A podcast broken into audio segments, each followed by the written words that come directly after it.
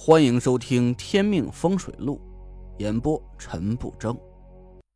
第二百二十一集。我刚睡醒，还在迷迷糊糊的洗漱着呢，手机就响了起来。宁敏在电话里焦急的喊着：“雷瑞，出事了！是林寒，他出事了！”我吃了一惊，差点把嘴里的牙刷给咽进去。出什么事了？你慢慢说。他在训练场出事故了，还好啊，他的车撞在缓冲带里，车报废了，人只是受了点轻伤。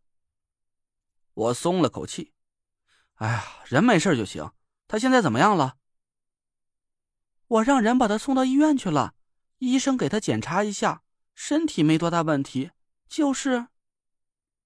宁敏顿了顿，声音有点颤抖，就是他一直没醒过来。医生也找不出是什么原因。我赶紧漱了漱口，让宁珂过来接我，马上。挂了电话，我快手快脚的穿好衣服，看着还在床上沉睡的田慧文，我心里满是愧疚。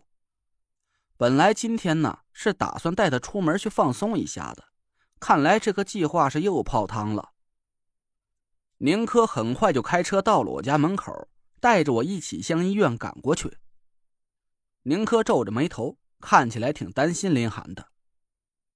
雷，你说林寒这是怎么了？他最近一直都有点怪，好像老是无精打采的。我和他说这话，他都能打瞌睡。我也没瞒宁珂，我昨天就发现他中煞了，但是这种煞挺奇怪的，我也看不出来到底是什么东西在作怪。啊，中煞了！宁珂吃了一惊。他，他怎么会中煞？会不会是有人故意害他，想让他没法参加巡回赛？其实我也有这种疑虑。从林寒中的煞来看，这并不是一种很快要人命的凶煞，很有可能是他的竞争对手想用这种办法让他没法参加巡回赛，这样那个人自己就可以获利了。我问宁珂。公司旗下的车手除了你之外，还有谁最后可能和林寒形成竞争？宁珂想了一下，还真没谁了。咱公司的车手一共有十几个人，也就我和林寒能达到参赛的标准，其他人嘛……宁珂摇了摇头说：“第二集团差不多有四五个人吧，他们几个水平差不多。”但是比我和林寒就，他们要是去参加这种全国顶尖的巡回赛，应该连受邀请的资格都没有。我笑了笑，也有可能人家在暗地里苦练呢，就等着这次机会一战成名了。不太可能，这又不是奥数班，努努力就能有好成绩了。做赛车手，除了勤学苦练之外，天赋比任何东西都重要。就好比你吧，你笨手笨脚的，就算练三十年，也不一定能比我开的好。我哈哈大笑起来，哈哈哈哈哈！三十年，你可真是抬举我了。我觉得我练三辈子呀，都赶不上你。我承认宁珂说的是对的，虽然我不懂赛车，可我懂风水。风水术也是非常讲究天赋的，有的人天生就是修习风水术的料子，比如说李莹，她特殊的体质可以让自己远远的赢在起跑线上，很多风水师修习了十几年还不如他一个纯阳之体的作用。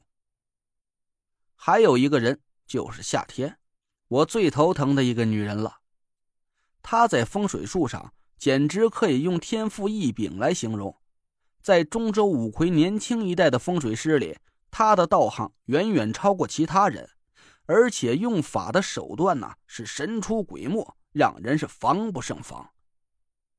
我和他只交过一次手，就是破解五环凶楼里的七阴煞局，直到现在我还心里有阴影呢。虽然我侥幸胜了他一筹，但是我心里很清楚，他根本就没使出全力来对付我。天赋一般点的，就是潘浩和田慧文了。潘浩是摸金潘家的嫡系子孙，修习的条件可以说是得天独厚，但他的道行啊，也仅限于在年轻一代弟子里是还算不错的。真正遇到郑玄那个档次的高手啊，可能连骨头渣都剩不下。田慧文的天赋很一般，但好在呀，他勤能补拙。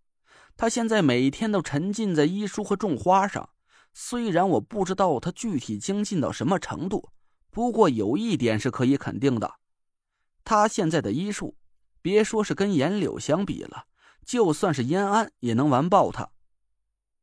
种花的本事呀，就更不用提了，他能达到夏天的一半，我就心满意足了。宁珂一边开车一边喃喃自语，一副大惑不解的样子。难道会是他？谁啊？薛明，不过又不太像。我一下来了精神，说说这个薛明是谁？有时候不能光看外表，很多真相啊都是隐藏在外表的伪装里。就像是郑玄，在他害你之前，你也不知道他是个坏蛋，对吧？嗯，这话有道理。宁珂说道：“薛明就是我和你说的第二集团里的一个车手，他比其他人呢算是强一些，在我们车队里排名第三。我说可能是他呀，就是因为要是林寒出事儿啊，他就是最大的获利者。我说他不像，是因为他的实力离我和林寒实在是差距太远了，就算是把他推荐到巡回赛里啊。”估计连第一轮淘汰赛他都过不了。这个薛明平时练车很努力吗？嗯，挺努力的，每天他都是第一个到训练场的，几乎是最后一个走。今天林寒的车子出事的时候，薛明也在场。我点点头说：“目前看来，也就是他的疑点最大了，暂时把他列为首要怀疑对象吧。”那现在怎么办？让我妈找人把薛明控制起来吗？我想了想，先不动他。要是林寒出事薛明被抓，这肯定会引起其他车手的恐慌。现在我们没有任何证据，一旦不是他的话，那其他车手人人自危，车队的人心一下就散了。宁珂笑道：“不错啊，陈副总裁。”现在想问题都会站在公司角度上考虑了，看来我妈没看错人。提起这件事啊，我就头大，我忍不住抱怨了几句。你说我一个屁都不懂的小毛孩子去给公司做副总裁，这都什么事儿啊？其实啊，实际工作都是你在做，我坐这个位子都感觉烫屁股。不会的，我妈的眼光不会错，我我爸。更不会托付错人的。一听宁珂提起周栋，我愣了一下，我偷眼看了宁珂，她笑了起来。我和我妈都走出来了，不用担心。我爸是个伟大的父亲，我很自豪。他的神情很放松，我一下松了口气。能从周栋的事里走出来，我真是为他们母女俩高兴。到了医院。宁珂把我带进一间特护病房，看来林寒在公司的待遇很高，病房里的设施是一应俱全。他躺在床上还在昏睡。病房里除了护士之外，还有两个人，一个是宁敏，还有一个差不多二十岁露头的小伙子，我没见过他。宁敏站起身来，神色显得很焦虑。多余，你快来看看林寒这到底是怎么了？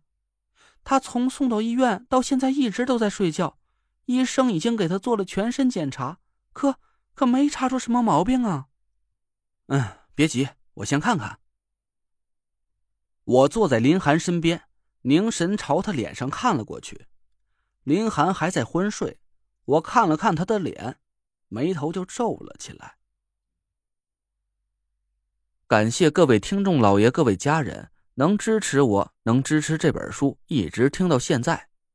我呢在喜马开了个小杂货铺里面是好吃的好喝的家常用品还有什么美妆护肤啊是应有尽有。您呢点开我的主页可以看到他的店铺。大家听书的时候可以没事进去逛一逛。